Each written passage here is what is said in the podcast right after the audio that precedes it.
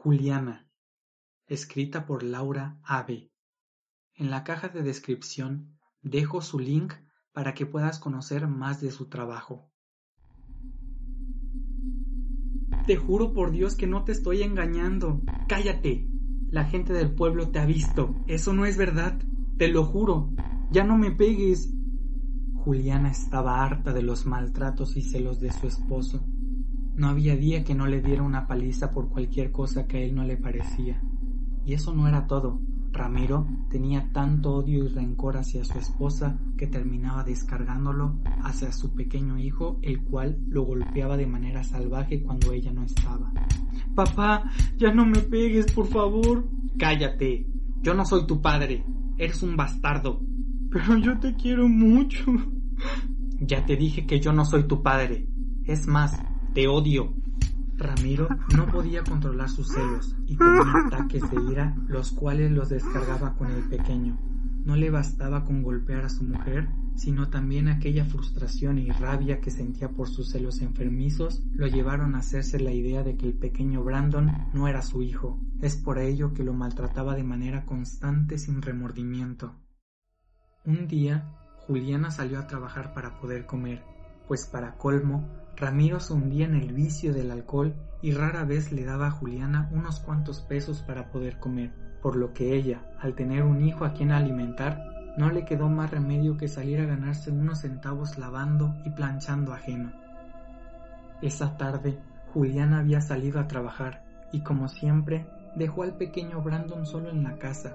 Como Ramiro no había vuelto a la casa desde hace más de una semana, a Juliana se le hizo fácil irse dejando a su pequeño dentro de la casa jugando con sus juguetes.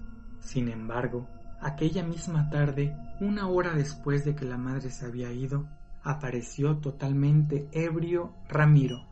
Al fin había llegado después de una parranda de cinco días completos y como siempre llegó maldiciendo a Juliana.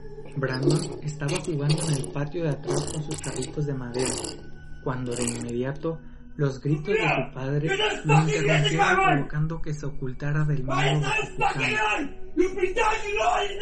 Ramiro, desesperado porque no respondía Juliana, entró al cuarto donde dormía Brandon y comenzó a escupir sus palabras y frases obscenas dirigidas a Juliana y al pequeño. Maldita mujer, seguro te estás revolcando con tu amante. Bastardo, ¿en dónde estás, maldito? Váyanse al demonio los dos, fuera de mi casa, Ramiro estaba tan ahogado en alcohol que cayó al suelo perdiendo el equilibrio, mientras la botella de licor se rompía con el impacto de la caída del suelo. Totalmente furioso, al perder su única botella que le quedaba, miró por debajo de la cama que ahí estaba el pequeño escondido temblando de miedo. La mirada de Ramiro se transformó como si fuese el mismo demonio en vida, y al meter la mano bajo la cama logró pescar a Brandon de los cabellos para después llevarlo hacia fuera de su cama. El niño gritaba que no le pegara a su propio padre, pero Ramiro estaba totalmente fuera de control que descargó aquella frustración y furia que tenía debido a los efectos del alcohol. Brandon gritaba de dolor para que su padre ya no lo siguiera golpeando más, pero entre más gritaba el pequeño, Ramiro más golpeaba con toda su fuerza.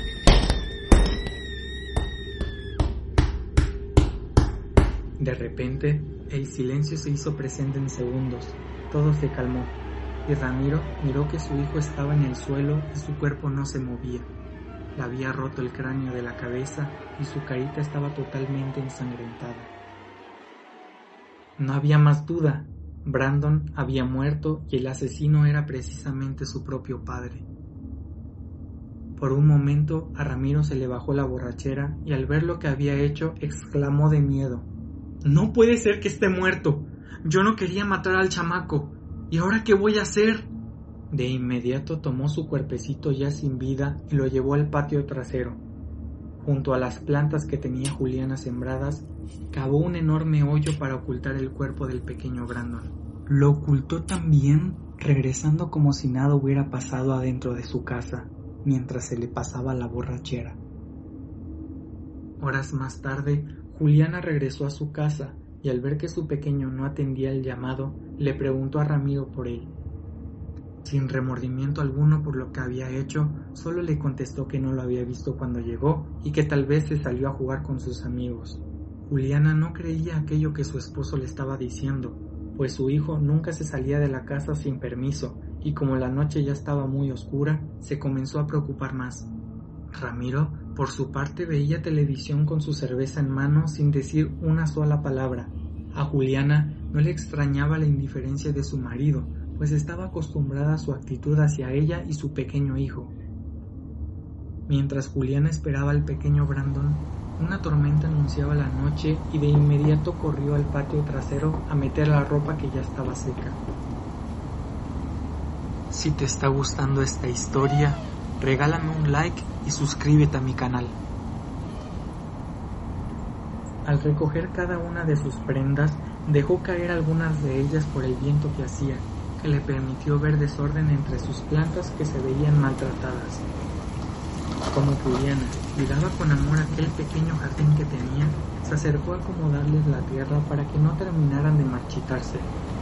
En esos momentos, las gotas de lluvia comenzaron a caer y Juliana, al apresurarse a remover la tierra, miró que habían cavado muy profundo algo entre su jardín al tomar una pala con el corazón acelerado, como si tuviera un mal presentimiento, comenzó a quitar la tierra que sobraba del jardín, y cuando más y más iba cavando, más rápido le latía el corazón. Con sus ojos llenos de horror, dejó caer su pala al ver el cuerpo de su pequeño ya sin vida, totalmente golpeado. El tiempo se detuvo en esos momentos en que Juliana tomaba el cuerpo de su hijo, mientras que un odio entraba por sus venas contrayendo las pupilas de sus ojos negros. Como un alma sin vida, en medio del aguacero torrencial, tomó la pala con que había cavado la tierra y se dirigió adentro de su casa con una furia que había despertado sus demonios interiores. A la luz de las descargas eléctricas acompañadas de la lluvia, se veía en la negra noche caminar a una mujer enfurecida por el dolor y la rabia al ver lo que le habían hecho a su hijo. En su mente no había nada más que el recuerdo de la presencia de su marido con su botella en mano viendo la televisión en la sala. Caminando muy lentamente, abrió la puerta de golpe que ésta se cayó al suelo, interrumpiendo la siesta de Ramiro. Estúpida, me asustaste, ¿qué no ves que quiero dormir? ¿Qué haces ahí parada como una inútil?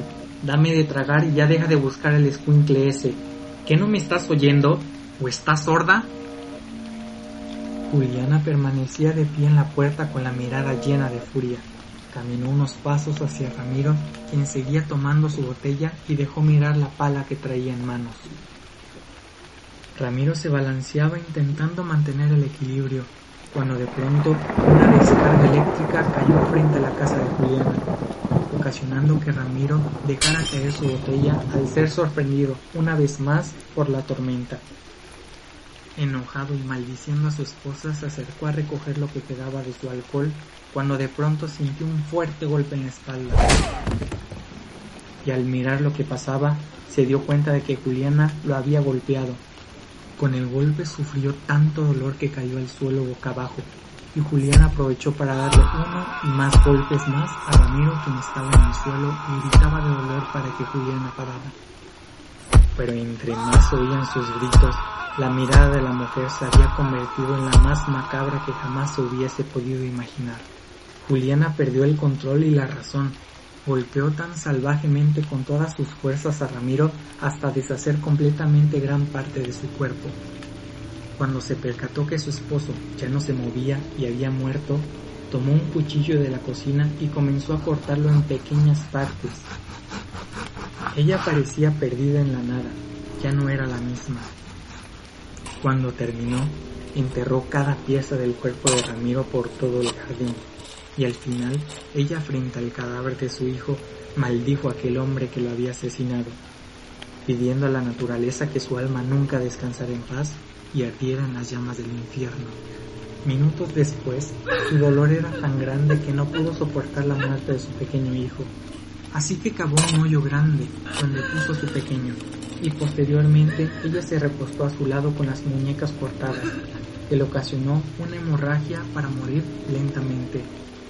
Mientras miraba a su pequeño y sus últimas fuerzas se iban, le pidió perdón por no saber protegerlo del asesino de su padre.